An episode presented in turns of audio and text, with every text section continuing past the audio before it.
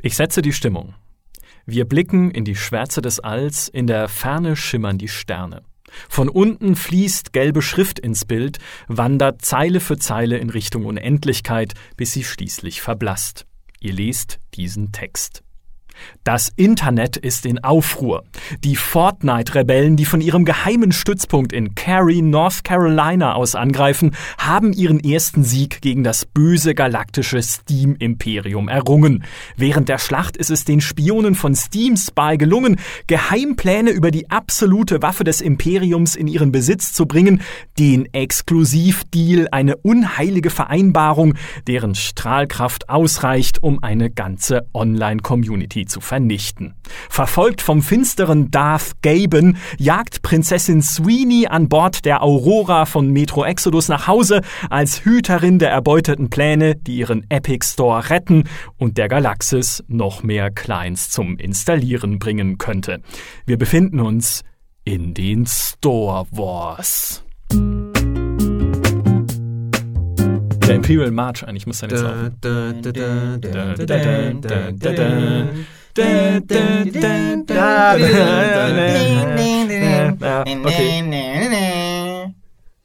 Mein Name ist Michael Graf. Mit mir in der Tonkabine des rasenden Falken sitzen der liebe Kollege Maurice Weber. Also ich muss ja zugeben, ich, äh, wir hatten ja oft unsere eigenen Wars hier darüber, ob geistreich spontan gesprochene Einleitungen oder vorgeschriebene besser sind. Das war ein sehr gutes Argument für die vorgeschriebene, Ah. Micha. Famos. Dankeschön, vielen Dank. Und Peter Bartke. Ja, um es mit den unsterblichen Worten von Chewie zu sagen. Das trifft's auch schon ganz gut, wie der Aufschrei geklungen hat, als äh, bekannt wurde, dass Metro Exodus exklusiv im äh, Epic Store erscheint, nachdem man es bei Steam schon vorbestellen konnte. Ein absoluter Clou und äh, uns haben auch in den letzten Tagen immer und immer mehr Leser, Hörer und Zuschauer gefragt, in allen Formaten, die wir machen, Mensch, sag doch mal was dazu, zu diesem ganzen ja, zu allem, was da gerade passiert, zu allem, äh, was äh, man da gerade auch zwischen Epic Store und Steam passieren sieht und was das bedeutet auch für die Branche und wie ihr das findet. Und dann haben wir uns gesagt, ja, wofür haben wir eigentlich den Podcast? Da kann man sich doch mal intensiv darüber unterhalten. Und äh, ich kann gleich zum Start schon das sagen, was ich immer gesagt habe bis jetzt in Kommentaren, wenn es um dieses Thema ging. Und was wir ja auch schon im Podcast gesagt haben, eigentlich als es um den Jahresausblick ging für dieses Jahr. Es nervt mich einfach tierisch, nicht mal so der Einzelfall, dass irgendwie Metro Exodus jetzt im Epic Store ist oder sowas, sondern dass ich einfach noch mehr Store-Clients auf meinen PC packen muss, um wirklich alle Spiele zu erleben, die spannend sind. Völlig. Also das, äh, ich meine, das ist natürlich das, der, der Fluch und das Privileg des PCs. Der Konsolenspieler muss das nicht, weil es gibt eine Plattform, die, den PlayStation Store und du kaufst alles dort. Ja. Der PC hat und die wunderbare Freiheit uns gegeben, dass wir frei so viel installieren können, wie wir wollen, nach eigenem Ermessen.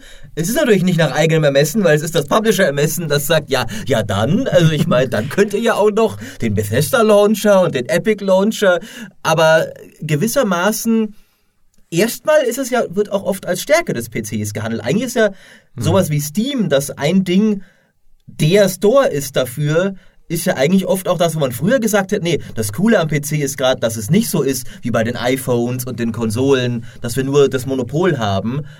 Aber du hast völlig recht, es nervt halt trotzdem. Ja, und bevor sich jetzt Leute, die äh, Konsolenspieler sind, vorrangig entspannt die Kopfhörer aus den Ohren nehmen wollen bei diesem Podcast, auch da fängt's langsam an. Ja, auch wenn du den, ja, ja, wenn du auf der Xbox den Microsoft Store öffnest, steht da auch bei manchen Spielen äh, ist irgendwie inklusive im Xbox Game Pass. Okay, das ist ihr eigenes Angebot. Bei anderen steht aber, oh, das ist inklusive im EA Origin Access Premier Game Pass Stimmt. Dingsbums Abo sonst was. Das heißt, man sneakt sich sozusagen nicht über den eigenen Store, weil das geht auf Konsolen nicht, weil das halt, wie du sagst, ne, kontrollierte äh, Ökosysteme sind von Sony und Microsoft und Nintendo. Aber EA hat sich zumindest bei Microsoft schon so reingesneakt durch die Hintertür, dass man halt sagt, hey, featuret doch unser eigenes Abo in eurem Store. Ähm, und Wenn ihr es nicht tut, können sie bei euch nicht Anthem spielen, auf der Playstation schon. Ja. Ja, oder sowas halt. Ich habe keine Ahnung, was, wie das mit Anthem läuft, aber... Ja, aber es gibt halt, äh, es ist das, was wir eigentlich schon in Urzeiten immer wieder schrecklich fanden, wenn es irgendwie hieß, Exklusivdeal für Konsole XY, ja, was ja weniger geworden ist, was aber immer noch existiert, auch wenn es nur irgendwelche DLCs sind, die da mal früher kommen für Call of Duty oder sowas. Aber jetzt haben wir sogar auf dem PC diesen Exklusivdeal-War plötzlich und der fuchst einen halt dann doch irgendwo. Ja, das liest du ja in jedem Kommentar eigentlich. Das ist, glaube ich, das größte, die, der größte Kritikpunkt an dieser Sache, wo sich alle darauf über aufregen. Einerseits, warum kann ich das nicht auf meinem Steam haben und warum muss ich da jetzt unbedingt eine andere Plattform haben? Warum kann es nicht auf mehreren Plattformen gleichzeitig Ja. erscheinen? Ja, dann wäre es ja auch, das ist ja auch immer ein gu- gutes Argument, was die Leute bringen, dann wäre es ja ein Konkurrenzkampf wirklich. Und so ist es, du hast ja gar keine Wahl. Du musst ja dann, wenn du Metro Exodus spielen willst, dann musst du jetzt halt auf den Epic Store wechseln, außer du hast es vorbestellt. Oder du wartest Äh, ein Jahr. Oder du wartest ein Jahr, ja, okay, aber äh, ich bei solchen Sachen, äh, seitdem ähm, Capcom gesagt hat, ja, in einem Jahr gibt es dann auch die, ähm, was war das, die, die äh, Virtual Reality Unterstützung auf dem PC für Resident Evil 7. Kam das jemals? Ich weiß es gar nicht mehr. Ähm, also da bin ich immer vorsichtig bei so solchen Sachen, wenn es heißt, ja, in einem Jahr kommt das dann. Wer weiß, was dann ist. Ja. Gibt es da Steam überhaupt noch? Ja. Da hat es dann Epic schon zerstört, genau.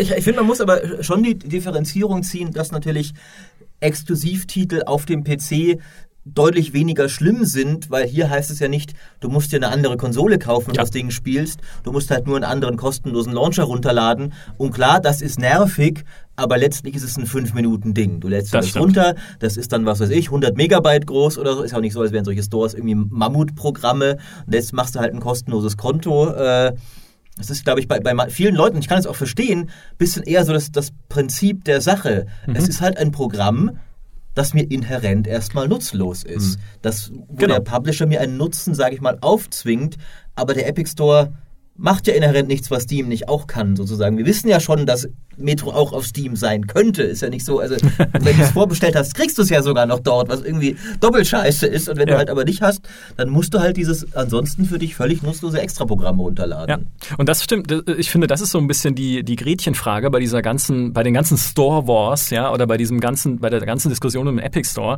ist ja, was bringt das denn mir als Kunden?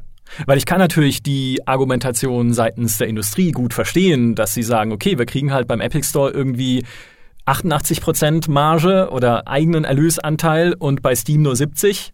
Je nachdem, Steam hat jetzt auch diese Stufen eingeführt. Wenn du irgendwie mehr Umsatz machst, kriegst du irgendwie mehr. Ab 50 Millionen Umsatz kriegst du irgendwie 80 Prozent, aber trotzdem Epic hat mehr. Ja, also de, von mir aus, ja, wenn Leute Geld verdienen wollen, gehen sie natürlich dahin. Aber was bringt das denn mir am Ende als Endkunde, also als Verbraucher? Und da sehe ich halt im Augenblick überhaupt keinen Vorteil an diesen ganzen Store-Plattformen, die ich da haben muss. Ja, vor allem, das kommt ja dazu, der Epic Store jetzt äh, im Speziellen, der hat jetzt auch deutlich weniger Features als Steam und Mhm. der ist halt einfach, der bietet überhaupt keinen, wie du schon sagst, gar keinen Mehrwert, der hat nicht mal eine Suchfunktion, ja. Ja. Also so ganz so basic Ach, hat Dinge. er nicht mal das? Der hat nicht mal eine Suchfunktion. Noch nicht. Okay. Weil es noch nicht so viele Spiele Okay. auch gibt. äh, haben einfach nur diese großen äh, ja, Dinge, die, diese Icons, die du da anklickst und so.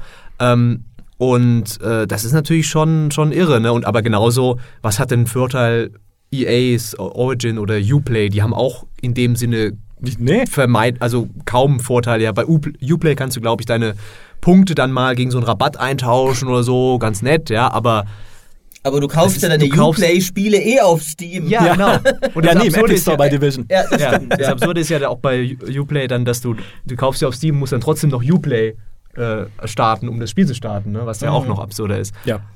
Das ist ja bestimmt auch gut für die Performance dann. Also ich habe es noch nie gemessen oder sowas, aber ganz viele Launcher laufen zu lassen, ist sicher super geil.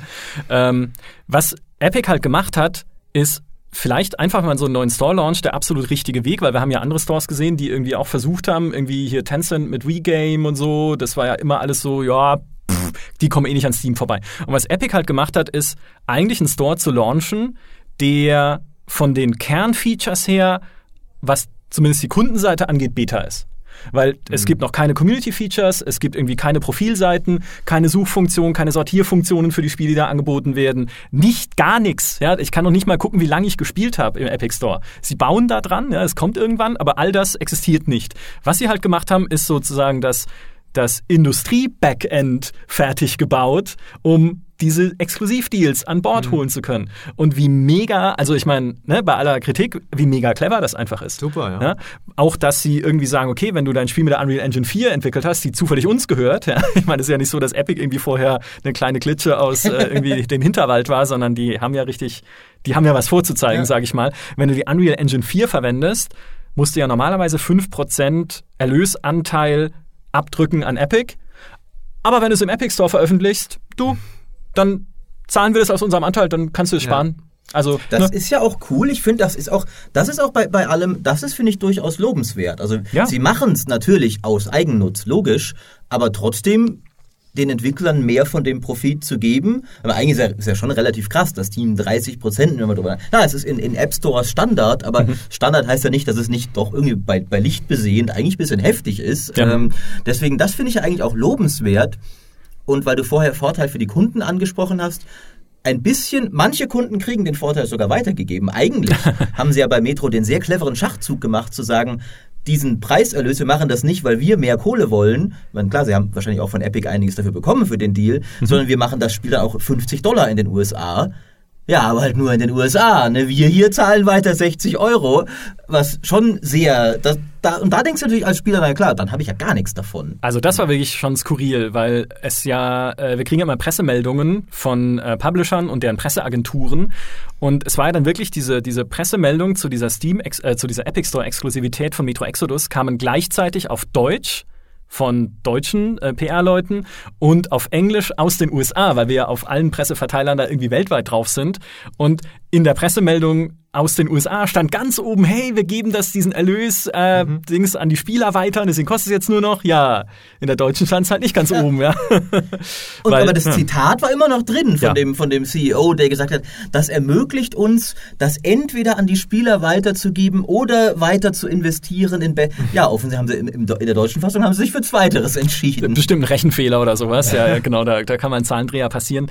Ähm, was ich ja ganz, also ich finde es ja, der, der Tim Sweeney, der Epic-Chef, hat ja schon gesagt, naja, kleinen Entwicklern kann diese höhere Marge schon helfen. Und das stimmt ja. Ja, wir wissen ja, dass kleinere Entwicklerteams, auch teilweise von Leuten, die wir persönlich kennen, oft richtig fiese Probleme haben, neue Projekte finanziert zu kriegen, wenn nicht sofort ein Publisher auf der Türschwelle steht und sagt, ich nehm's.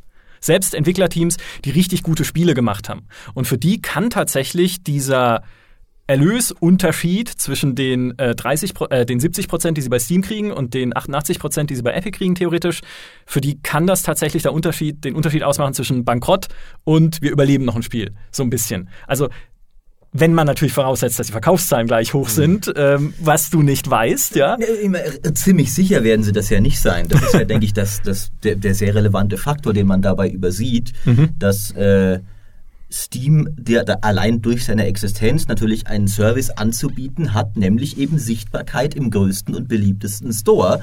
Die ist jetzt das mit der Sichtbarkeit ist so ein bisschen schwierig, das hatten wir auch schon mal im Podcast natürlich, weil inzwischen bei Steam so viel Crap ist, dass sichtbar ja wirklich eher nur die Spiele sind, die eh schon Topseller sind, die halt nach oben kommen. Ja. Oder halt, wenn du natürlich direkt nach Spielen suchst.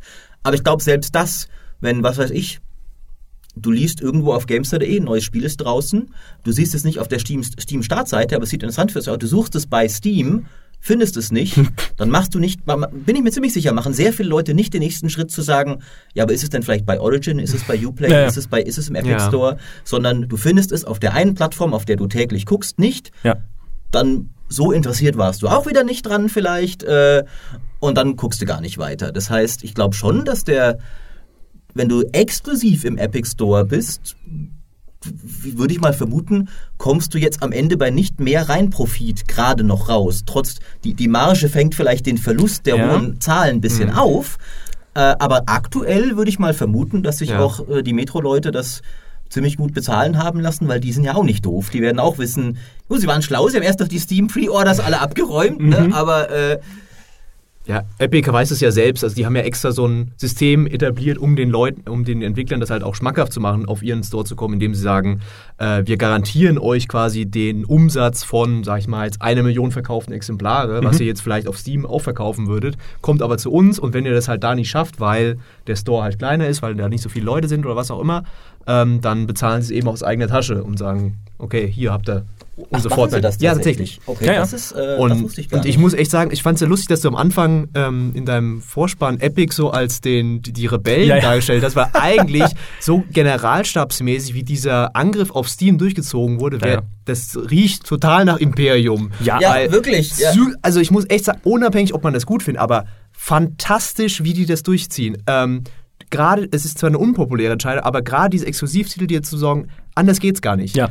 Dann, du hast diese ganzen Fortnite-Spieler, die willst du irgendwie in deinen Store locken. Das ist ja perfekt, wenn die immer den Launcher aufmachen und dann sehen sie, oh, hier ist noch ein Spiel, das kannst du jetzt spielen. Und dann haben sie noch Gratis-Games, die richtig gut waren. Gerade jetzt am Anfang hier ähm, Subnautica, ähm, äh, Edith Finch, glaube ich, war Super ja auch. Meat Boy war dabei. Super Meat Boy.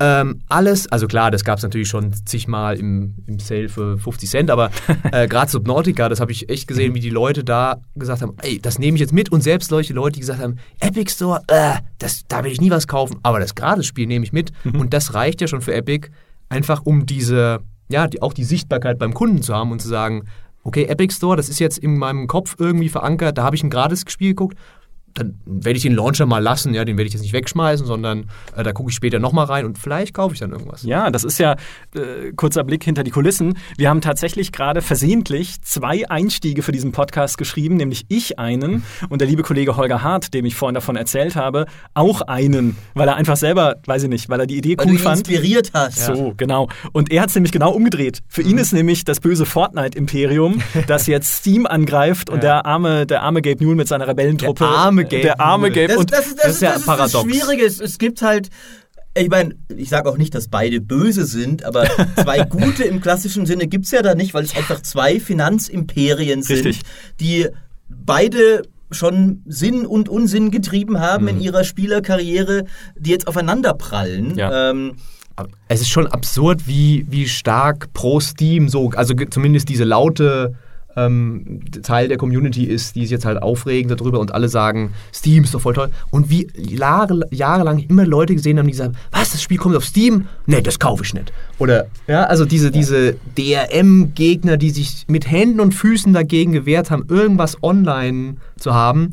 Äh, aber wie sich das über die Jahre echt geändert und das, ich glaube, das ist eine ziemlich einzigartige Situation, die, in der wir in den letzten zehn Jahren waren, dass sich dieses sehr restriktive und eins, dieses eine System Steam so, ähm, ja, so universell verbreitet hat und jeder hatte Steam irgendwie gefühlt. Ne? ja. Und eigentlich ist es schon längst äh, überfällig, dass da jetzt mal ähm, sich was bewegt. Ja, was halt äh, der, ich meine, ich habe es schon gesagt, oder wir, es, ist, es schwebt ja auch immer im Raum, wenn man nicht drüber spricht. Der große Vorteil, den Epic halt einfach hat, ist Fortnite. Weil du ja sagst, okay, wenn du Leute in, dein, in deinen Shop ziehen willst, wie du vorhin mit gesagt hast, Maurice, von freiwillig geht da keiner hin. Ja. Sondern du brauchst halt irgendwie eine Killer-App, von der alle sagen, das muss ich haben. Für Origin von EA war es damals Battlefield 3. Bei, äh, bei Dings, bei Valve war es Half-Life, aber da gab es eh nichts anderes, Half-Life 2, ne, das damals dran gebunden war. Bei Uplay gibt's nichts, deswegen ist es auch auf Steam. ich überspitze, natürlich für ein Assassin's Creed oder so wäre auch Uplay vielleicht cool. Für Bethesda.net, äh, Bethesdas äh, Service äh, sollte es Fallout 76 sein.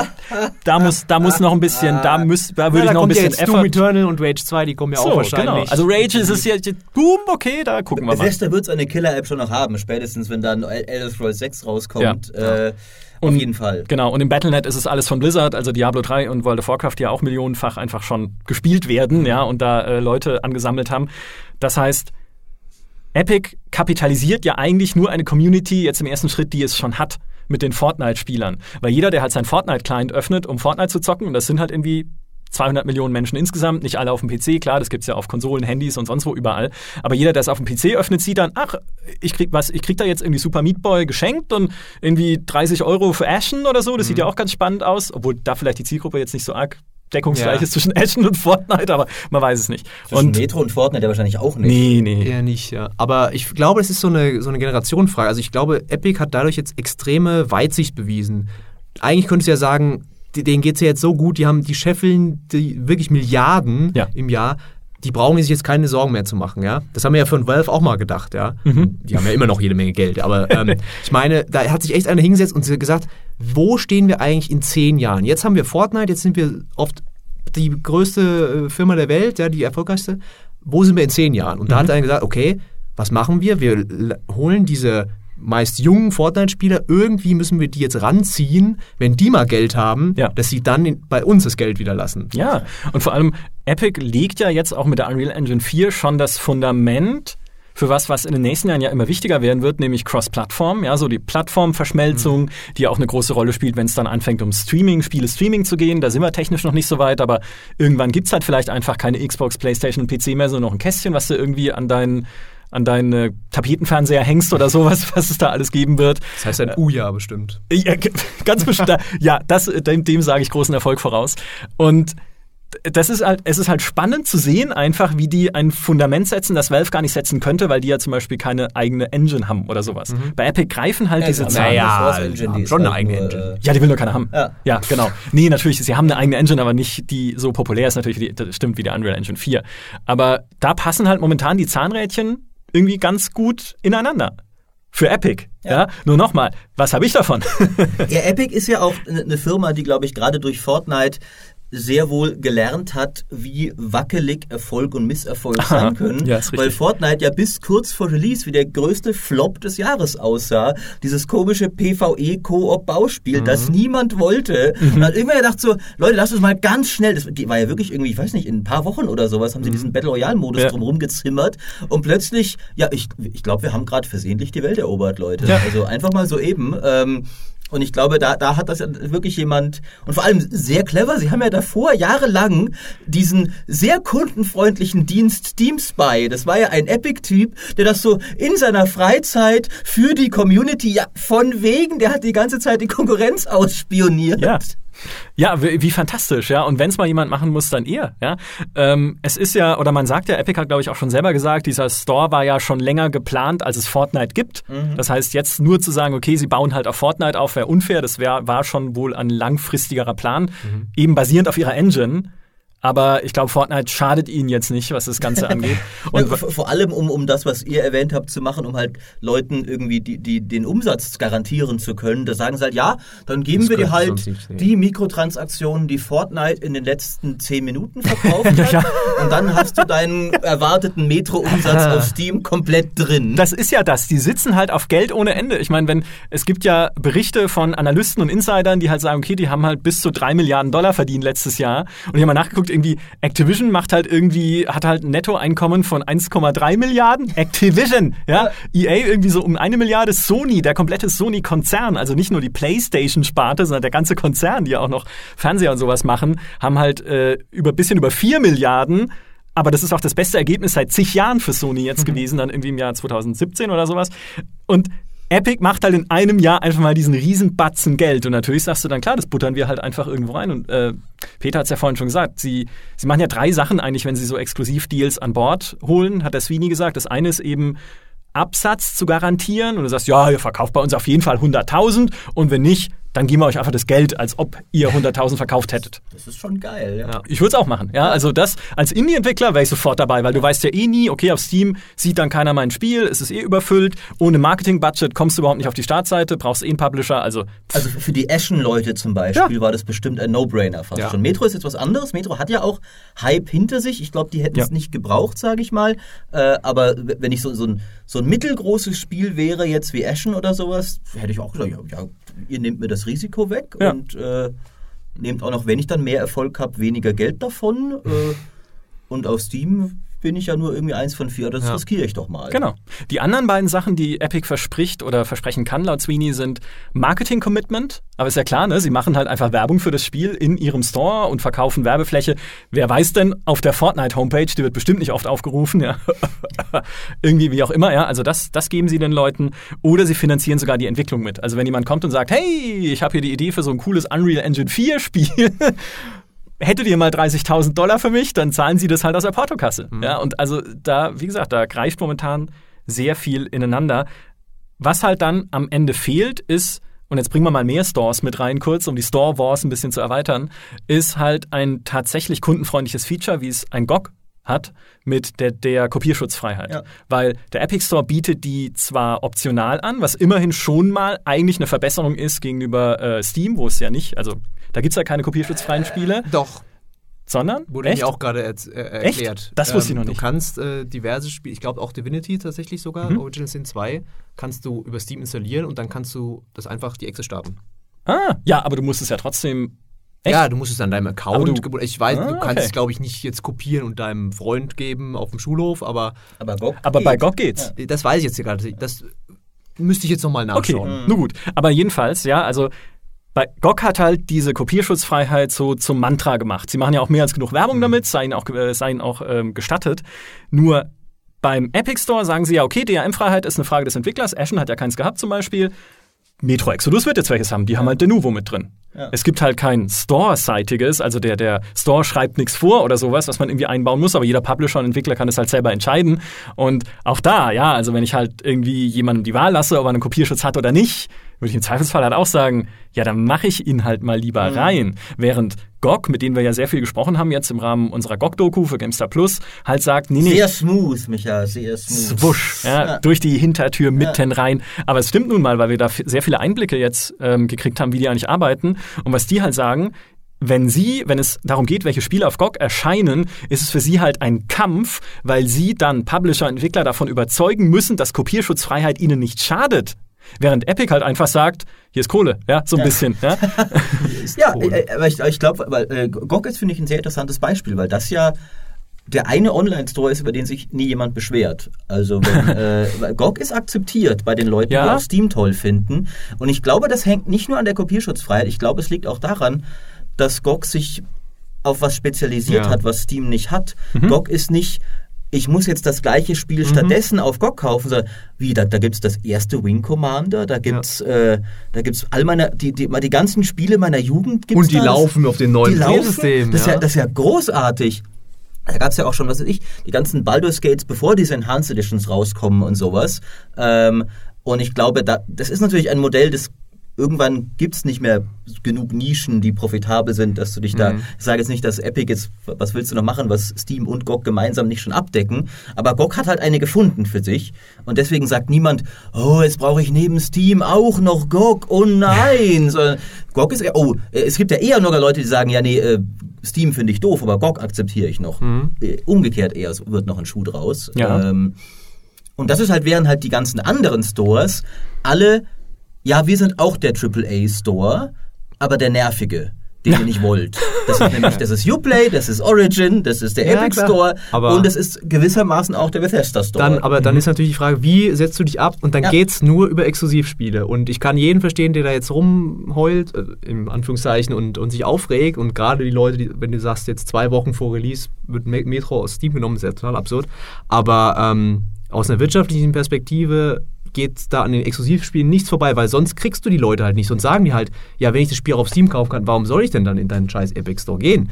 Ähm, und das ist auch nichts anderes. Warum macht Sony God of War und, und alles Mögliche? Weil ähm, diese Spiele eben nur da gibt, ja, und das ist einfach das einzige Mittel, um Leute zu binden.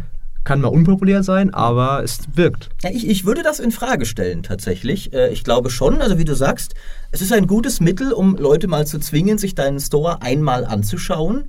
Aber ich glaube, es ist genau das. Es ist ein, ein Strohfeuer, weil wer dann, äh, ich meine, weil, weil die Sache ist ja, das Modell wird ja gerade nicht zum ersten Mal versucht. Das hat ja Origin auch schon versucht. Und klar, ich habe jetzt Origin, die meisten werden es haben. Aber Aber, du kaufst ja keine aber ich anderen guck nie Spiele, rein. ja, ich, ja. Äh, äh, Origin hat einige Exklusivspiele, die auch gut sind. Äh, äh, also eben Battlefield natürlich, Mhm. klar. Äh, und das sind sogar Service Games. Also das sind sogar äh, Spiele, die man regelmäßig startet, wenn man sie spielt. Aber trotzdem, ähm, ich, spiele tatsächlich keins von EA's Service Games, das muss ich dazu sagen. Aber persönlich, Ja. ich habe die alle installiert. Uplay habe ich für, für Anno, äh, äh, Origin habe ich für unter anderem die alte Command Conquer Collection. Das waren auch Sachen, wo ich war, okay, das ist cool, das will ich haben. Gern, danke, dass ihr mir das anbietet. Ähm, dann kaufe ich es mir auf Origin.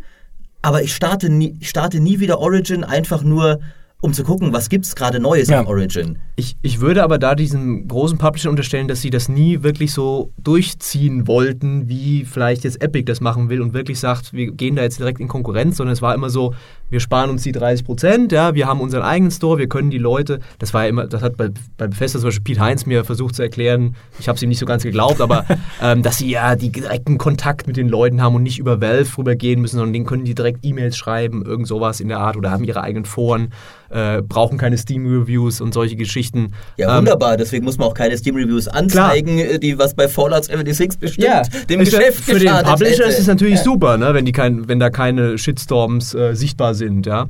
Ähm, aber ich glaube einfach, dass, die, dass EA nie gesagt hat, wir wollen jetzt so ein Store werden, der in Konkurrenz mit Steam tritt oder wir sind angewiesen auf dieses ähm, diesen Profit durch die Verkäufe von irgendwelchen Indie-Spielen, die sie halt auch noch da von, anbieten. von so. Drittspielen, das stimmt. Die gibt's ab und an, aber man merkt schon, dass diese beiden Stores, also Origin und Uplay, äh, sind halt Plattformen. primär Plattformen für äh, die eigenen Publisher. Spiele sind Ja. äh, und nicht das sein wollen, was der Epic Store jetzt sein will, Ja. nämlich wirklich eine universelle Plattform. Ich glaube auch. Ähm, aber ich glaube tatsächlich, also ob, also ich glaube aktuell zum Beispiel mit Metro wird Epic nichts bringen, bin ich mir relativ Mhm. Ja. sicher, weil das bringt dir dann was. Also bringt natürlich schon ein bisschen so die Leute, das, Ding erstmal zu installieren, aber das Problem haben sie nicht mehr, weil alle Fortnite-Spieler haben das Ding installiert. äh, sondern ich glaube, was du halt brauchst, ist dann eben wirklich ein Grund, dass die Leute danach regelmäßig gucken. Mhm. Und das ist zum Beispiel, was bei Steam halt die Sales waren. Richtig. Zum Beispiel. Stimmt. Oder auch, äh, ich meine, Steam hat ja auch angefangen mit Exklusivspielen, nämlich du konntest halt Half-Life nur spielen, Ja. wenn du Steam mit installierst.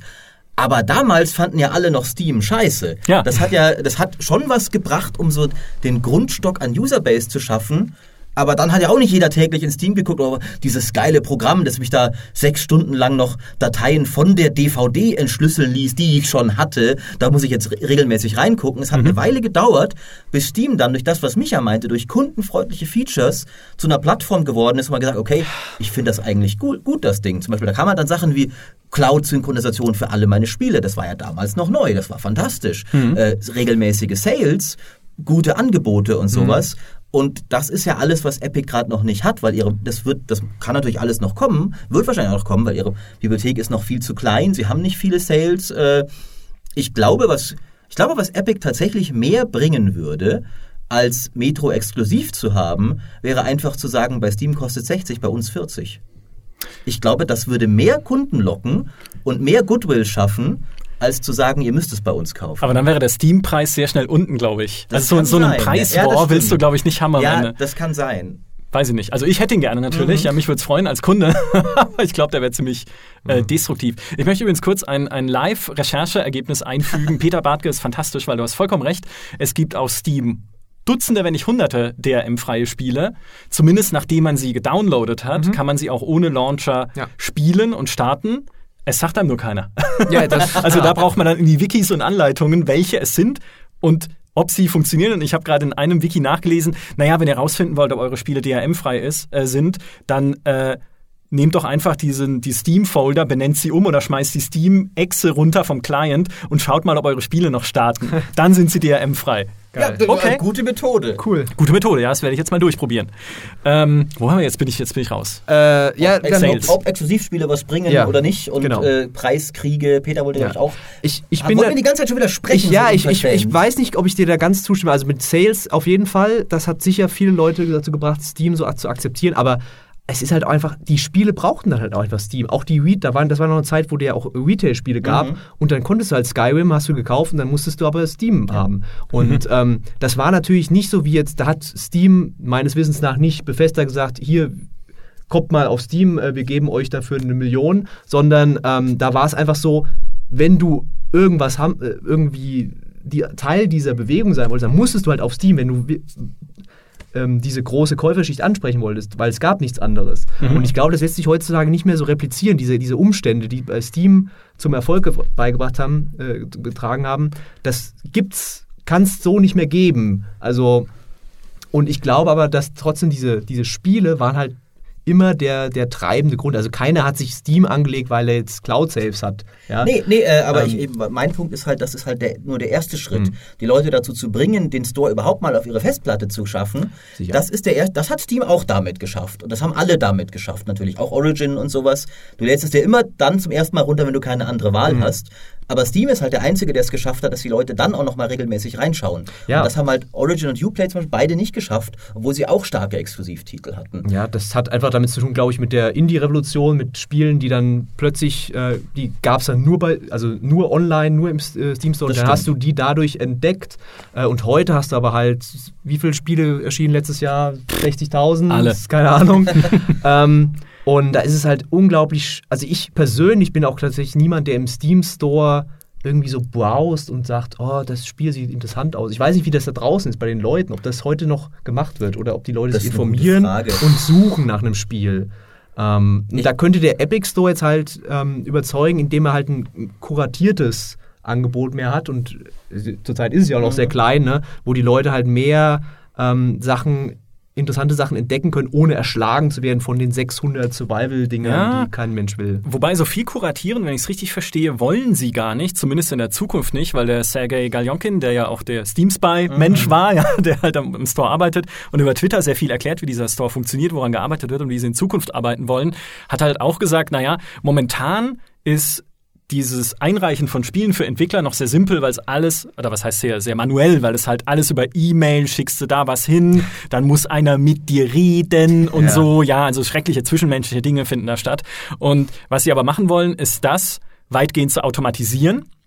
Und ein sehr interessantes Zitat auf Twitter war, aber es sollte bevor es dann tatsächlich im Epic Store rauskommt, schon noch jemand spielen, damit es halt nicht die totalen Schrott-Trash-Spiele sind. Und dieses jemand fand ich halt so cool. Ja. Ir irgendjemand sollte sich's vielleicht noch mal angucken, was aber also es klang schon ein bisschen so beiläufiger, weil das ja halt ein Riesenproblem von Steam lange Zeit war und eigentlich immer noch ist, dass es halt keine, also gefühlt keine Qualitätskontrolle gibt. Und das also wenn ich das so lese, es klingt jetzt auch nicht so, als müß, als wollte Epic dann ganz, ganz krass diese Boutique sein, die halt nur wirklich sortierteste Sachen anbietet und nur Luxusware.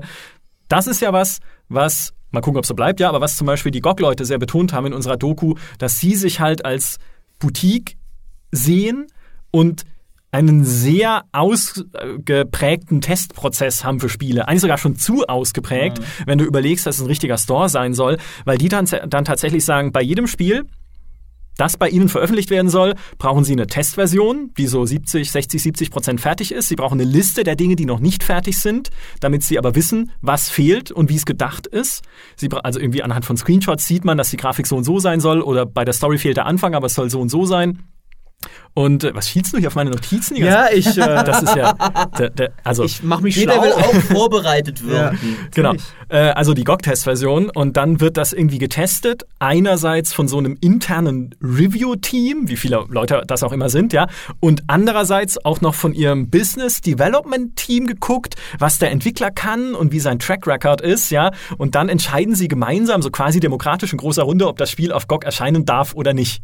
Also sagen sie. Ja, es kann natürlich auch sein, dass dann irgendwie doch am Ende einer da sitzt mit der Kippe im Mundwinkel und sagt, hey, cool, uncool. Glaube ich jetzt nicht, ja. Also ich glaube Ihnen schon, äh, Sie haben das ja überzeugend erzählt, dass Sie zumindest einen Prozess haben, aber um genau das zu vermeiden, dass nämlich jeder Scheiß bei Ihnen erscheinen kann, so wie es auf Steam halt auch ist. Und was der Galionkin auch gesagt hat vom Epic Store ist zum Beispiel, was Sie absolut unterbinden wollen, ist, dass es Möglichkeiten gibt, mit dem Epic Store Geld zu verdienen, ohne ein gutes Spiel designen zu müssen.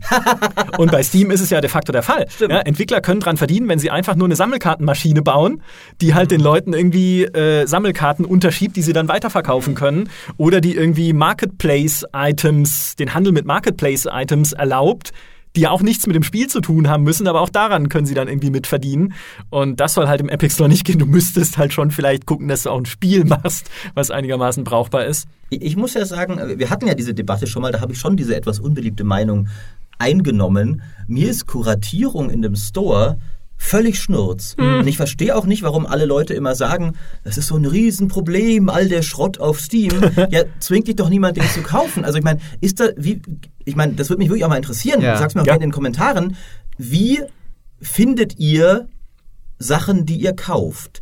Also ich finde die nie, dass ich sie, ich sehe sie jetzt im Store zum ersten Mal. Damit meine ich nicht nur Spiele. Wenn ich mir, ich lese zum Beispiel sehr viele Fantasy-Bücher, ich gucke nie, oh, was ist heute auf der Startseite von Amazon? Welche Fantasy-Bücher sind diese Woche rausgekommen? Ich habe meine eigenen Blogs, ich hab, bin in Foren unterwegs, ich folge Autoren auf Twitter. Äh, bei Spielen, ich meine, bei Spielen sind wir halt sowieso in der Industrie drin, aber Ja. ich suche mir immer das, was ich will, erstmal woanders und gucke dann nicht, was ist gerade die, die Featured-Kachel im Store. Bei allem, auch wenn ich mir jetzt einen PC kaufen will, gehe ich nicht in Saturn und gucke, welche Fertig-PCs haben sie ausgestellt. Also das mache ich halt nirgendwo. Deswegen verstehe ich auch nicht dieses Ver Peter, gleich Peter? Ja, Der- ja. Peter will gleich einhaken. aber, aber deswegen verstehe ich tatsächlich dieses, dieses Verlangen nach einem kuratierten Store, das geht komplett an meinem Nutzerhalten vorbei. Würde würde mich interessieren, ob ich da die Ausnahme bin oder ob das mehreren Leuten so geht. Wie machst du es denn, wenn du Kleidung kaufst? Ich Kleidung kaufe, ja, das Gehst- stimmt, das ja. ist was anderes. Ja. Da gehst du in den Store und guckst dir, was die ausgestellt haben, was den, ja, ob das deinem Geschmack entspricht und du weißt vorher, was das für ein Store ist, ja. Ähm, also ich glaube tatsächlich, dass wir da vielleicht echt in der Minderheit sind und dass die große Masse das auch so bei Spielen macht und er ähm, da mal reinstöbert so ein bisschen oder nach den Text sucht oder was auch immer oder nach den Bestsellern guckt und ich bin immer wieder erstaunt, ja, ich mache den Job jetzt auch schon eine Weile, wie, das ist jetzt nicht bös gemeint, aber ähm, wie unwissend manchmal so auch die Teile der Spieler-Community sind, dass sie dann sagen, ähm, von dem Spiel habe ich noch nie was gehört, wo ich schon mir schon die Finger wund getippt habe, ja, selbst bei Witcher oder sowas, Mhm. oder noch sagen, ach ja, das kenne ich doch gar nicht. Also das kann man nicht unterschätzen. Das stimmt, zum Beispiel haben sie ja bei Witcher auch extra die, die 3 so designt, dass es nicht wie eine 3 aussieht und nur The Witcher Wild Hunt, weil sie nicht voraussetzen wollten, dass Leute Witcher 2 kennen. Und ich habe mal ein anderes Interview, fand ich interessant, mit, mit, dem, mit dem Ken Levine, äh, der hat erzählt, da haben sich ja Leute beschwert, dass das Bioshock Infinite Cover so generisch aussieht, weil es nur der Typ mit der Shotgun Ja. drauf war. Und du hattest dieses ganze tolle Szenario und du siehst nichts davon auf dem Spiel. Äh, Und er hat gesagt, ja natürlich, äh, dieses Cover richtet sich auch nicht an Leute, die irgendeine Ahnung von dem Spiel haben. Das soll, äh, er hat irgendeinen amerikanischen Laden, aber es soll halt im Mediamarkt an, im GameStop Regal sein. stehen. Walmart. Und, und dann äh, kommt jemand vorbei, der den Namen Bioshock nicht kennt. Ja. Und wie, der, der rechnet echt mit einer Zielgruppe, die nicht mal weiß, was Bioshock ist. Ja, tut er Ja, anscheinend. ja, wir sind ja, Äh, halt, wir sind halt in so einer Blase, also das darf man nicht unterschätzen. Man muss sich immer auch mal wieder ähm, vor, vor, vorhalten, dass, dass wir ja nicht den Durchschnitt der Menschheit äh, entsprechen. Ich ja? sehe mich als äh, Du bist natürlich den, den unglaublich. Querschnitt der Gesellschaft. Du bist ja eigentlich unser Ideal der, der Menschheit. ja, genau, An genau. dir sollte sich jeder orientieren. Ne?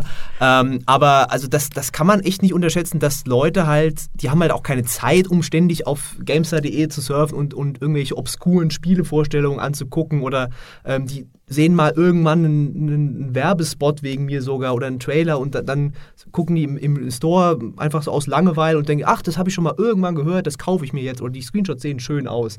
Das darf man echt nicht unterschätzen. Also ich bin das auch so. Ich, ich gehe in den Store und, und ich nutze nur das Suchfeld bei Steam eigentlich, sonst mache ich da nichts.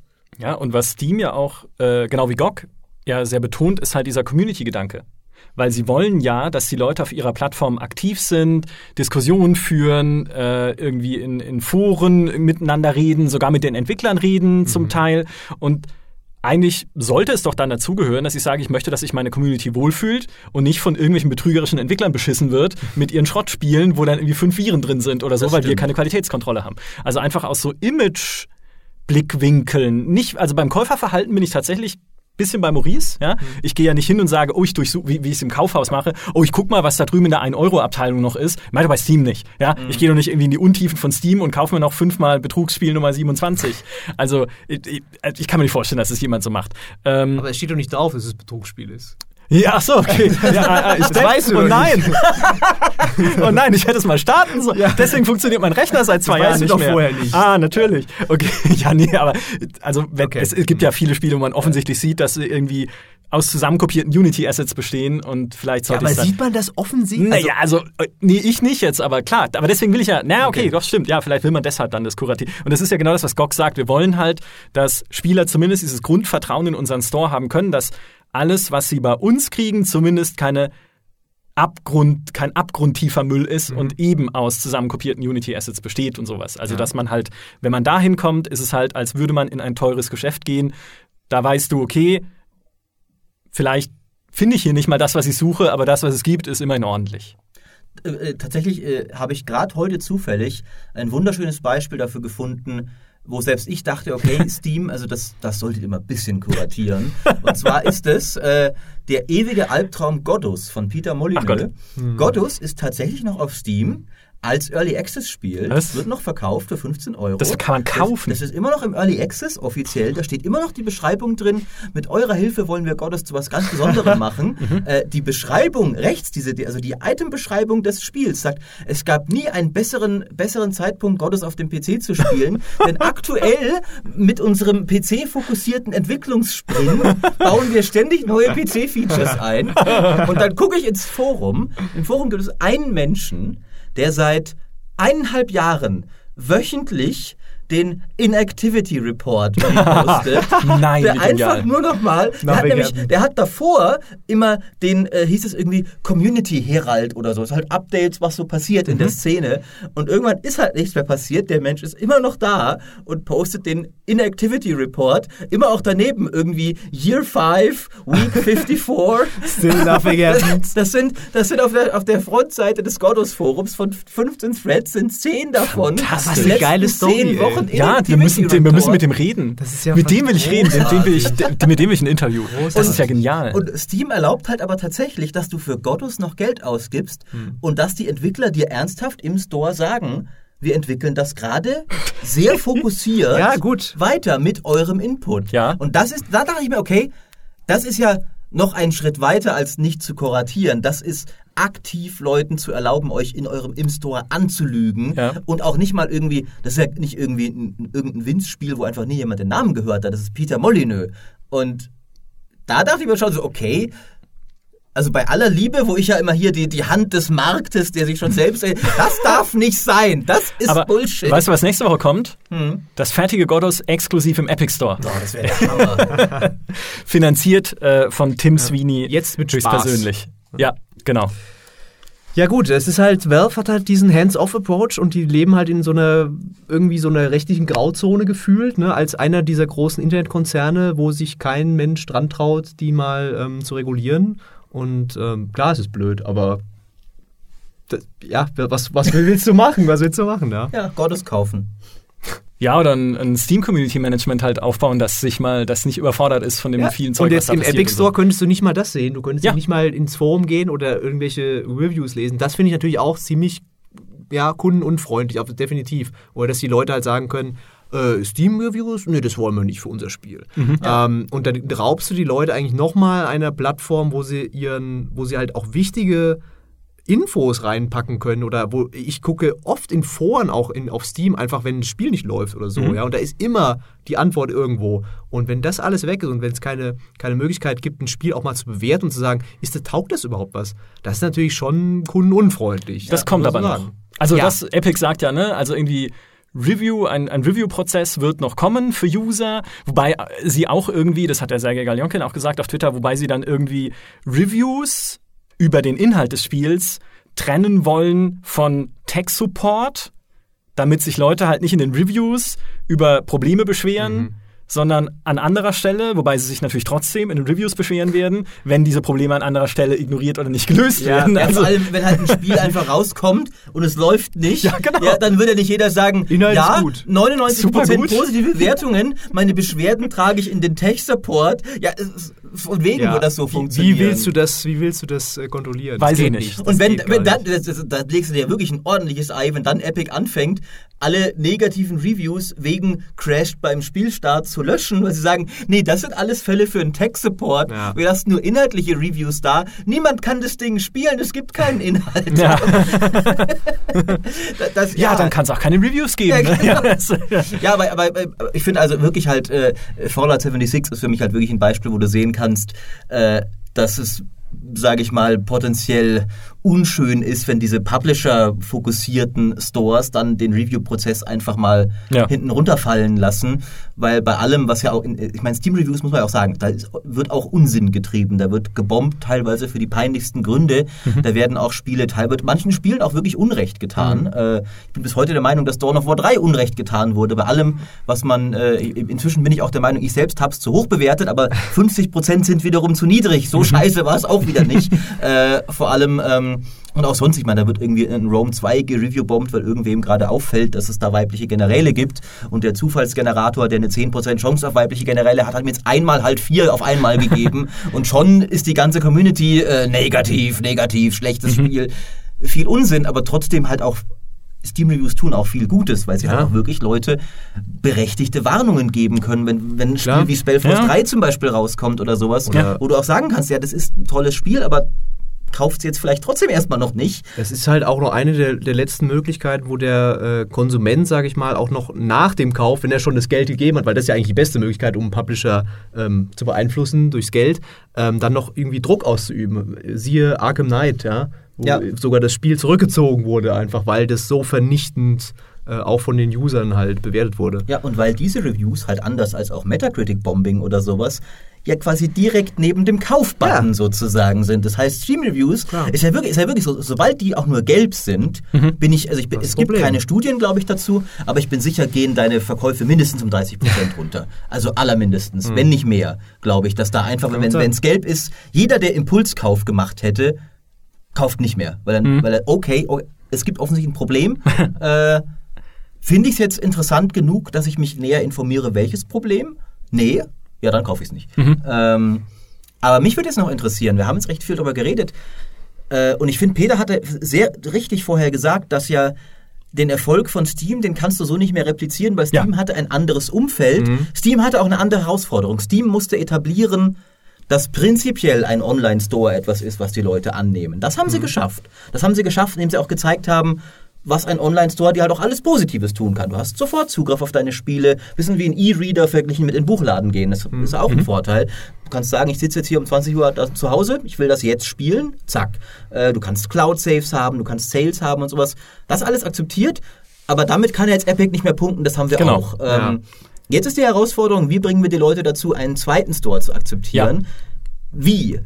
Weil ich glaube, nur mit ein paar Exklusivspielen glaube ich nicht. Also das kann helfen, aber nicht, um zu sagen, okay, das löst jetzt Steam ab. Ich gucke nicht mehr täglich auf Steam, aber ich gucke täglich in Epic Store. Genau. Wie könntet ihr euch vorstellen, was könnte Epic tun, um sich so von Steam abzusetzen, dass die Leute sagen, oh cool, das Spiel kommt im Epic Store, das ist ja eh mein bevorzugter Store. Einfach alle Steam-Spiele aufkaufen.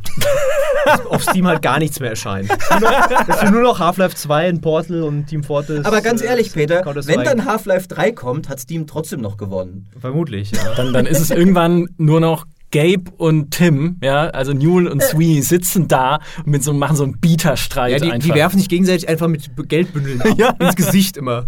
Ein Und Traum. Wer als erster zuckt, der hat verloren. Aber das ist ja, das ist ja das, was ich vorhin meinte. Dir fehlt, halt, mir fehlt beim Epic Store tatsächlich dieser einzigartige Vorteil, dieses, dieses einzigartige Feature für mich als Kunden dann im Endeffekt. Es gibt ja noch drumherum tausend andere Stores, die es momentan versuchen, da irgendwie ans Tageslicht sich zu kämpfen, aus den Abgründen des Internets. Wie zum Beispiel, wie hieß die? Äh, Robot Cash. Robot Cash, genau. Cash, ja. Die ja das mit so Crypto-Mining, Kryptowährung versuchen, ähm, mit der du dir dann auch Spiele ermeinen kannst, quasi, wenn du, also diese Krypto-Sache ist auch schon wieder durch, ja, fast so gut wie, aber, immer die, ein Projekt. die haben auch alle keine Chance. Also das ist Unfug. Ja, aber die, das sind halt wenigstens, klar, das sind halt immer so Prototypen. Es gibt ja auch neue Streaming-Services zum Beispiel, ähm, die versuchen halt unterschiedliche Arten von Streamen, äh, von Spielen zu streamen. Da gibt's hier mal Klassiker, da gibt's irgendwie ak aktuellere Sachen und so. Ähm, und da versuchen eigene Plattformen aufzubauen. Aber das sind halt immer so Prototypen-Plattformen, wo du sagst, okay, ihr schafft es vielleicht nicht, aber wenn es mal jemand richtig machen würde, mit richtig Kohle, wie zum Beispiel irgendein äh, Entwickler von so einem richtig populären Spiel, mir fällt jetzt nichts ein, dann könnte das doch was werden. Aber was, könnt, was könnte das für Features sein? Das, ich meine, das, klar, wenn man das, so- wenn man das so leicht wüsste, hätte es Epic schon auch gemacht. Aber was ist es Äh, denn? Cross-Plattform. Weil das haben sie bei Fortnite ja sogar hingekriegt, halbwegs. Jetzt mit der Play. Immerhin kannst du deinen Account sharen. Ja, also, ich meine, Sony ist ja ein, eine Festung, die man erstmal knacken muss. Ich glaube, Microsoft macht alles mit inzwischen.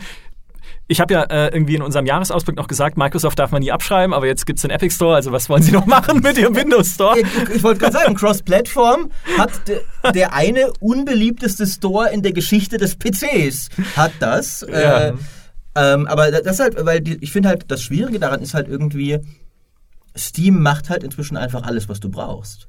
Also Ja. ich, ich benutze. Das macht auch ich, zu viel, aber. Es, ben- es macht auch zu aber die Sache ist, die meisten Sa- Sachen davon müssen mich ja nicht tangieren. Ich zum Beispiel, die Sammelkarten sind mir völlig schnurz, Ja. aber dann kriege ich ab und an mal oben dieses kleine Fensterchen, du hast eine Sammelkarte, klicke ich es weg und pfeif drauf.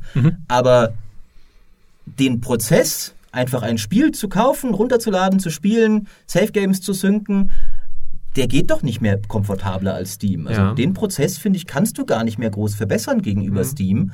Ähm, und da habe ich eben auch, klar, ich habe auch meine Bibliothek, aber das können wir auch mal ausklammern. Aber ich frage mich eben, was, was kannst du überhaupt noch machen? Du kannst gewisse Sachen.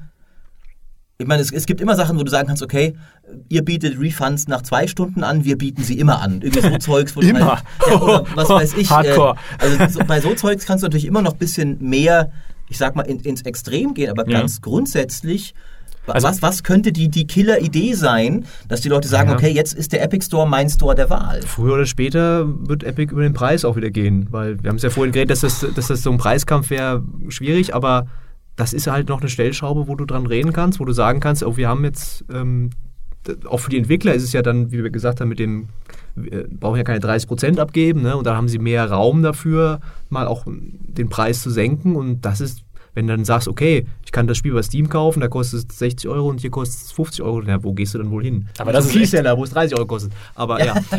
Also so ein Preiskampf ist aber echt schieß auf die Geisel, weil da ist du halt, also das ist echt so der letzte, die letzte Karte, die du ziehen kannst, so ein bisschen.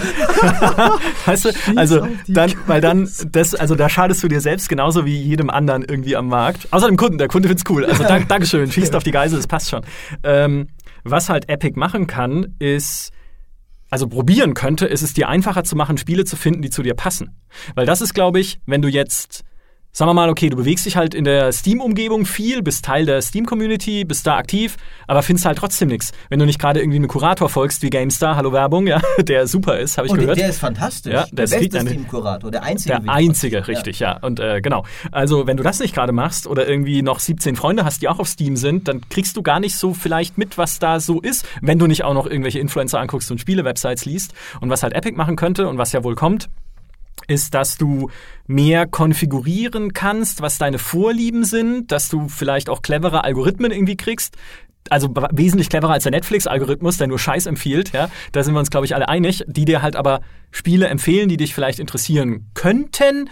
Und was sie ja machen wollen, äh, was eine ganz äh, merkwürdige Sache ist, ist, sie sagen ja, okay, Foren und so, da glauben wir nicht mehr dran, das ist alles irgendwie 2017. Wir machen jetzt stattdessen den Entwicklern einfacher, Influencer-Content in ihre Spiele einzubinden. Im Rahmen unseres Support, wie heißt das, Supporter-Creator-Programms kann man als Entwickler entscheiden, dass man Influencern einen Teil des Verkaufsumsatzes abgibt, wenn sie halt eine Kampagne machen für das eigene Spiel. Weil Influencer ne, kriegen ja eh Geld, um Spiele vorzustellen. Also hat Epic gesagt, machen wir daraus halt eine Mechanik und wenn du als Spieler dann siehst, oh, hier sind Influencer, die ich irgendwie kenne und cool finde und die stellen eh gerade mein Spiel vor und wir wissen, die Fortnite-Community ist ja tendenziell Influencer-affiner als wir alte Leute, ja, ähm, dann kann es nochmal ein guter Hebel sein, denen halt irgendwie Spiele zu zeigen, die sie irgendwie cool finden. Wenn Es ist, ist ja super geil, kundenfreundlich. Wir machen es euch einfacher, äh, Influencer zu bestechen, damit ihr euer Spiel bewerben könnt. Richtig. Super. Das ist halt- Haben auch wieder alle was davon, außer der Kunde. Naja, es ist halt das Ende jeder kritischen Berichterstattung Ja. über irgendwas, wenn du nur noch Influencer-Links da hast, die bezahlt sind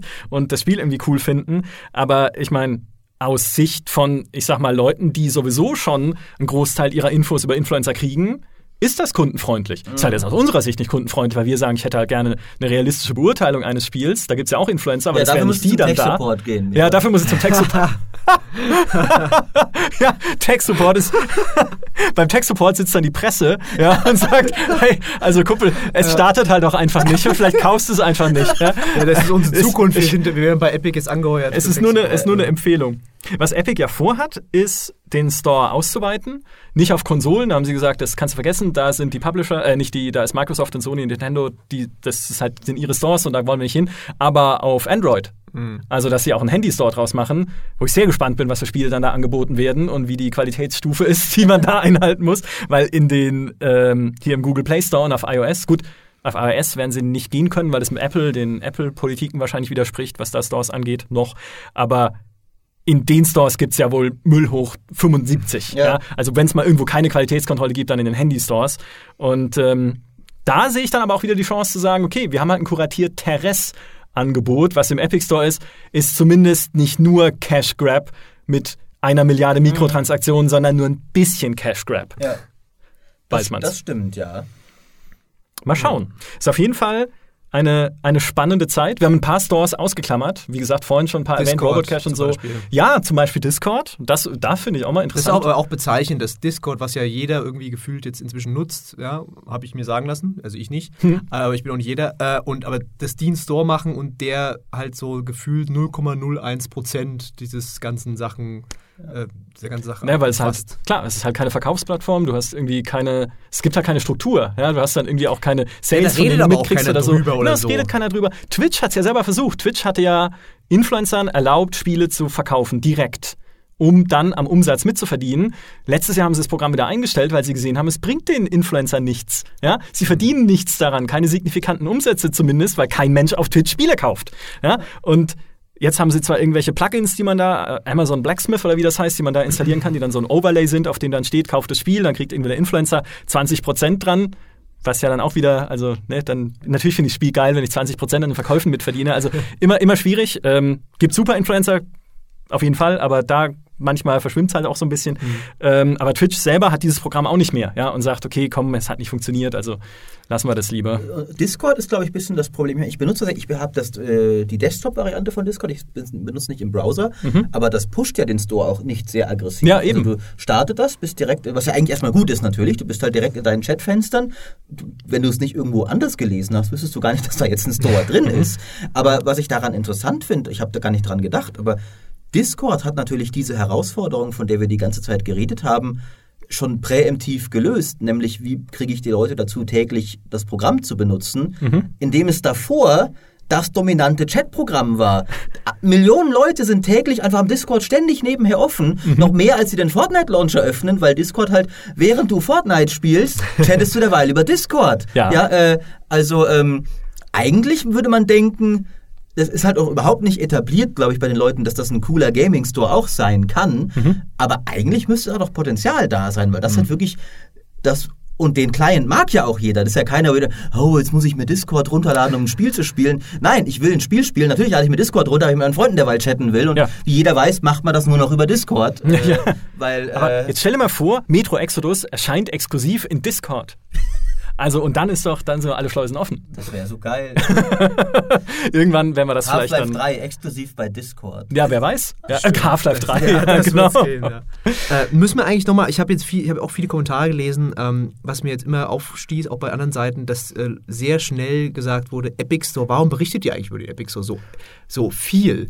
Ja. Und ja. ähm, sollten wir das nochmal erklären, warum wir das machen, warum wir Journalisten sind und über, über ja. wichtige Sachen reden? ja, wir sind an den Umsätzen beteiligt vom Epic Store. Nein, also es ist tatsächlich, wir sehen halt, der Epic Store ist viel diskutiert momentan. Es war ja auch ein Wunsch unserer Community tatsächlich, dass wir diesen Podcast machen. Ja. Also es ist einfach ein Thema, was viele interessiert und dadurch auch ein Thema, was wir logischerweise behandeln müssen. Ja. Müssen. Ja? Ähm, und wir kriegen auch unsere Aufträge nicht aus China von Tencent. das ist äh, tatsächlich eine spannende Frage, die ich sehr oft gesehen habe. Ich würde sie aber nur zum Teil, äh, ich, also ich würde sie komplett beantworten. Nein, wir kriegen unsere Aufträge nicht von Tencent.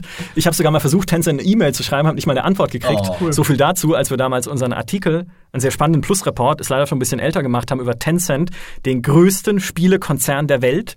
Die machen, pass auf, die verdienen pro, das ist halt die Zahlen. Ich habe mir äh, ganz viele Fakten zum chinesischen Spielemarkt rausgeschrieben, weil ich da einen eigenen Podcast drüber machen möchte ja. demnächst. Und Tencent verdient am, im, im Monat eine Milliarde Dollar Profit.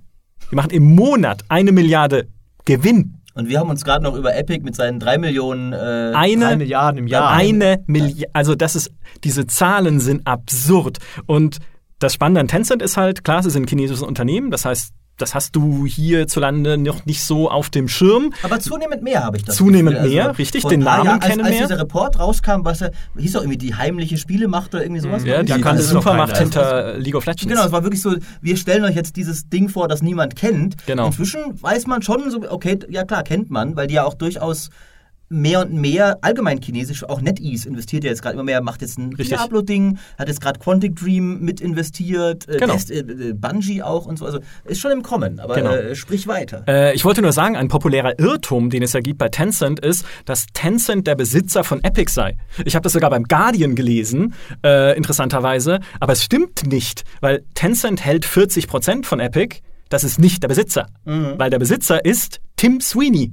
Tim Sweeney hält die Mehrheit der Epic-Firmenanteile. Epic ist auch nicht börsennotiert, deswegen müssen die überhaupt keine Zahlen offenlegen. Ja, du weißt nicht, was da passiert. Ähm, also bis auf irgendjemand erzählt dir halt, dass sie drei Milliarden Dollar verdienen oder so, was ich ihnen sofort glaube anhand von, an, angesichts von Fortnite. Aber Tim Sweeney ist die Person, die Epic kontrolliert und Epic hat ganz viele Investoren, darunter auch Disney und halt so diverse äh, ja, so Invest Investmentfirmen, halt so Hedgefonds und sonst was, ja, was ist das Übliche. Und Tencent ist halt definitiv der größte davon. Sie haben auch zwei Mitglieder im Board, also so in der Geschäftsleitung von Epic. Also die werden da schon mitreden, wenn es um irgendwie Entscheidungen geht, wie soll man Fortnite in China rausbringen? nö, nö. Aber sie sind, sie sind nicht der Besitzer. Also ähm, Nur um dieses äh, populäre Missverständnis Mhm. auszuräumen. Und eine spannende Geschichte dazu ist, Fortnite ist in China noch nicht mal erschienen, Hm. weil sie es nicht dürfen, weil China ähm, letztes Jahr einen eine Sperre ausgesprochen hat für neue Releases von im Ausland entwickelten Spielen, weil die erst freigegeben werden müssen auf Basis verschiedenster Kriterien, manche davon politisch, manche davon kulturell, wie zum Beispiel wir wollen keine Nacktheit und keine Gewalt, Die aber ja sogar eine eigene Ethikkommission, Genau, aber glaub es, ich, für Spiele. Richtig, aber es muss auch irgendwie ethischen Standards genügen und es darf nicht irgendwie äh, den Idealen der Regierung widersprechen und solche Sachen. Aber diese Kommission hat Fortnite Stand jetzt, was wir diesen Podcast aufnehmen, noch nicht freigegeben. Das heißt, Tencent hat dieses Riesenspiel, was sie in China veröffentlichen könnten, weil du musst sowieso, wenn du als ausländische Firma in China ein Spiel veröffentlichen willst, mit einer chinesischen Firma zusammenarbeiten. Also sprich, ne, da passt es halt gut mit Epic und Tencent. Also sie dürfen es nicht, weil es ihnen die Regierung nicht erlaubt. Und wenn du jetzt, jetzt dann noch den Schritt weiter gehst und dir die Zahlen anguckst, Epic verdient drei Milliarden Dollar im Jahr. Ohne den größten Spielemarkt der Welt. Und den größten Free-to-Play-Spielemarkt Ja. der Welt. Alter. Da, und ja. den größten Mobile-Spielemarkt der Welt. Ja, das Alter. ist echt heftig, ja. Also das, da, Äh. also da, wenn sie dann nicht noch einen dritten Store irgendwie aufmachen mit nur noch Exklusivspielen, weiß ich auch nicht. Also Ja. das, das nur kurz als als Exkurs zu Tencent. Ich finde, das ist ein mega spannendes Thema überhaupt, sich Oh ja. diese ganze chinesische Firmenkulisse, den Spielemarkt dort anzuschauen, die Entwicklungen dort anzuschauen und wie sie sich auch immer mehr auf uns auswirken. Mhm. Weil Tencent zum Beispiel sagt auch, jetzt fange ich schon an, das zu diskutieren, aber ich finde es halt so spannend. Tencent zum Beispiel sagt auch, äh, dieser V-Game Store, der ja auch nach Europa kommen Ja. ist, kommen sollte und so weiter, sitzt halt in Hongkong, weil Hongkong der einzige Ort ist, quasi innerhalb Chinas, an dem man chinesische Zensurrichtlinien umgehen kann. Das heißt, wenn du da ein Spiel hast, wo lauter Nackte und äh, Tote und äh, Gewaltsame drin sind, dann kannst du es trotzdem in deinen Store packen, wenn er in äh, Hongkong sitzt und es dann halt in den Westen verkaufen, wo sich jetzt niemand so sehr dran stört. Ähm, also Tencent versucht sogar da ein bisschen so das zu umgehen, diese, diese äh, also, wir müssen jetzt sogar mal Sachen. einen Maulkorb hier vorsetzen, sonst Ja, ja. machen wir gleich Ja. den zweiten Podcast weiter. Genau, wir, einfach, Äh, es geht fließend, das genau. Podcast as a Service, ja. Wenn ihr dran bleibt, geht's ewig weiter jetzt. Richtig. Ja. Aber eben, um nochmal auf, auf, auf Peters Frage zurückzukommen, habt ihr auch schon gesagt, äh, wir berichten über den Epic Store aus dem gleichen Grund, warum dieses Gespräch ganz natürlich immer wieder zu ihm zurückgekehrt ist, weil er A neu, B bemerkenswert, äh, C für die Leute interessant ist. Und die Sache ist, das gilt halt für die anderen Stores auch nicht mehr so wirklich. Ist ja nicht so, als hätten wir irgendwie ein, ein, äh, äh, ein, äh, wir, eine Blockade gegen Uplay-Berichterstattung und erwähnen die Plattform niemals, aber was, was schreibt aber was, was schreibt denn Uplay noch für Schlagzeilen? Jeder weiß, Uplay ist halt die Ubisoft-Plattform, die wird auch nie mehr sein als Ja. die Ubisoft-Plattform, genauso wenig wie Origins, äh, Origin einfach. Äh, die Dinger sind in ihre Nische gefallen. Der Windows Store, ich meine, da haben wir, Micha und ich ja neulich uns noch, äh, waren wir unter anderer Meinung. Ich bin der Meinung, der Windows Store wird niemals in irgendeiner Hier, Form. schau in meine Notizen, pass auf hier. WTF macht Microsoft steht hier mit drei Fragezeichen. Äh, Jetzt äh, wird's spannend. Ja? Richtig, also, äh, und der Epic Store ist halt so gerade das, wo man sagen kann, okay, Da da, da, da tut sich was, was tatsächlich langfristige Auswirkungen haben könnte auf den Spielemarkt und nicht nur so die nächste. Ich meine, auch, auch der Bethesda Launcher wird nichts bewegen auf der Welt. Wenn dann, wir gehen halt die Spiele dieses einen Publishers jetzt künftig dahin. Da sind auch einige gute Spiele dabei natürlich, aber Klar. da wird sich die, die Store-Landschaft nicht groß verändern, außer vielleicht als Teil des größeren Trends, dass immer mehr Leute allgemein von Steam abwandern. Ähm, aber deswegen berichten wir mehr, über Steam berichten wir auch sehr viel. Also es ist ja nicht so, als würden wir so noch über den Epic Store Ja, ja, berichten. Äh, deswegen berichten wir berichten halt über die Dinge, die halt äh, interessant sind und, Und- relevant. Ja. Ja, man muss auch sagen, was in diesem Publisher-eigenen Ökosystem passiert, bleibt auch meistens dort. Ja. Weil mir zum Beispiel lange Zeit überhaupt nicht mehr bewusst war, dass Origin auch Spiele anderer Publisher verkauft. Ja. Also anbietet. Zum Beispiel von Calypso, einem deutschen Publisher. Äh, wusste ich nicht mehr. Ja, weil irgendwie, ja, okay, man hat es vielleicht mal gehört, aber es ist mir halt auch gerade völlig egal. Ja. Weil wenn wir über die Spiele sprechen, sind sie halt auf Steam, der größten Plattform, und dann kann sie Origin anbieten, wie sie lustig sind. Es ist halt einfach ein Mittel für große Publisher zur Kundenbindung und um irgendwie dafür zu sorgen, dass du halt wahrscheinlich dann, wenn du in dem einen Publisher-eigenen Store gebunden bist mit deinem einen Spiel, das du gespielt hast, Assassin's Creed, Battlefield, Fallout 76 oder so, wenn du dann, dann wieder hingehst, kaufst du vielleicht dann da auch die DLCs, weil auf Steam siehst du dann für 4,70 das andere 80-Stunden-Rollenspiel, was Ja. du immer mal ausprobieren wolltest, kaufst vielleicht eher das als ein DLC für das Spiel. Also das ist halt eher so ein, ein Mechanismus, der dafür sorgen soll, deine eigenen Inhalte besser promoten zu können, Ja. als es auf diesen riesen Sammelplattformen jeweils möglich wäre. Und vielleicht auch eigene Programme anzubieten, die auf Steam schwieriger umzusetzen, wie zum Beispiel diese ganze Origin Access Geschichte Ja. mit verschiedenen Abos und sowas. Ja, oh das Gott, wäre ja ja. auf, auf Steam, glaube ich, sehr knifflig zu sagen, du schließt jetzt ein Abo für einen einzelnen Publisher ab. Äh, und ich meine, da, da macht ja EA durchaus auch interessante Sachen, über die wir ja auch schon berichtet und diskutiert haben. Ähm, aber sowas geht halt vielleicht dann weniger auf, auf Steam. Ja, danke für den Punkt. Ich, die ganze Zeit, ich war so verzweifelt, weil ich wusste, dass ich irgendwas noch ansprechen wollte und es mir nicht eingefallen ist. Danke für den Punkt Abo.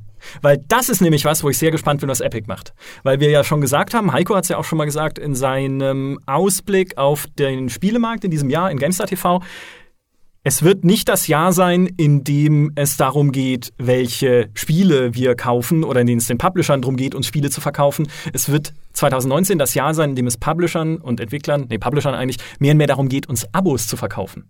Also Spiele Flatrates. Microsoft mit seinem Game Pass, äh, EA mit Origin äh, Access, wie heißt das? Genau. Ähm, ja, den anderen halt und so weiter.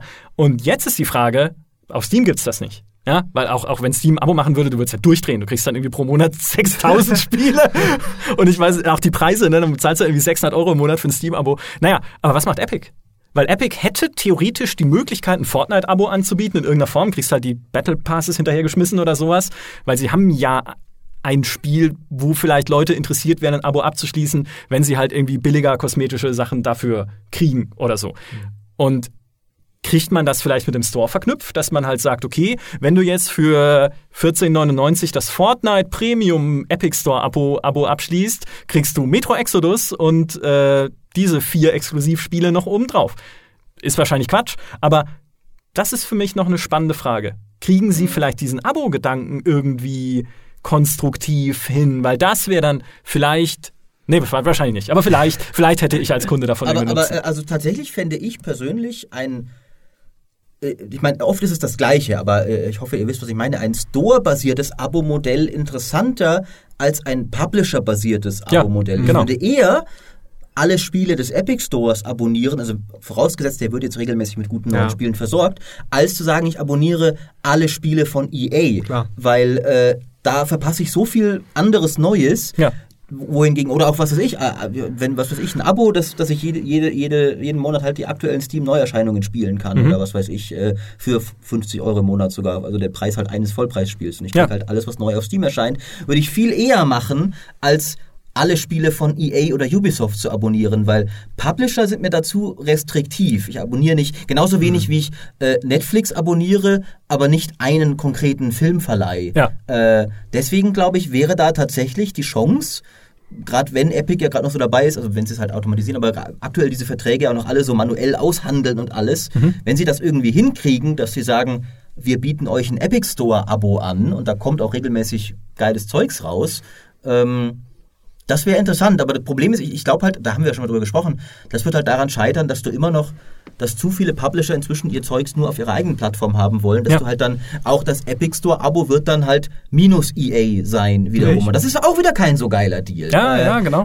Ich, also ich bin, bin fest der Meinung, dass Netflix nur so erfolgreich werden konnte, weil es halt Mhm. die einzige Serienplattform war, die dafür alle Serien hatte und dass die ganzen Filmpublisher, die jetzt alle sagen, wir machen unser eigenes Ding, massiv überschätzen, wie attraktiv solche Filmabos Mhm. noch sind, sobald du fünf davon haben musst. Und ich glaube, das gleiche Problem werden Spieleabos haben, Ja. sobald es dann das Epic-Abo, das Steam-Abo, das äh, Ubisoft-Abo, Mhm. das EA-Abo, dann kaufe ich mir doch lieber eine Vollpreisspiele, also ganz ehrlich. Ja, ja klar. Es müsste halt irgendeinen, also bei Konsolen ist es halt relativ einfach, weil du bist halt der Plattforminhaber. Genau. Ja, weil dann kannst du sagen, okay, so wie es Microsoft ja ein bisschen macht mit dem Game Pass, aber da sind auch nicht lang, lang nicht alle Spiele drin, aber immerhin, okay, du kaufst jetzt halt hier dieses eine Abo und kriegst dafür nicht nur die Microsoft-Sachen, sondern auch hier noch Indie-Games und irgendwie die Bethesda-Spiele zum Teil, wenn auch leider die älteren nur und halt das, das, das noch dazu.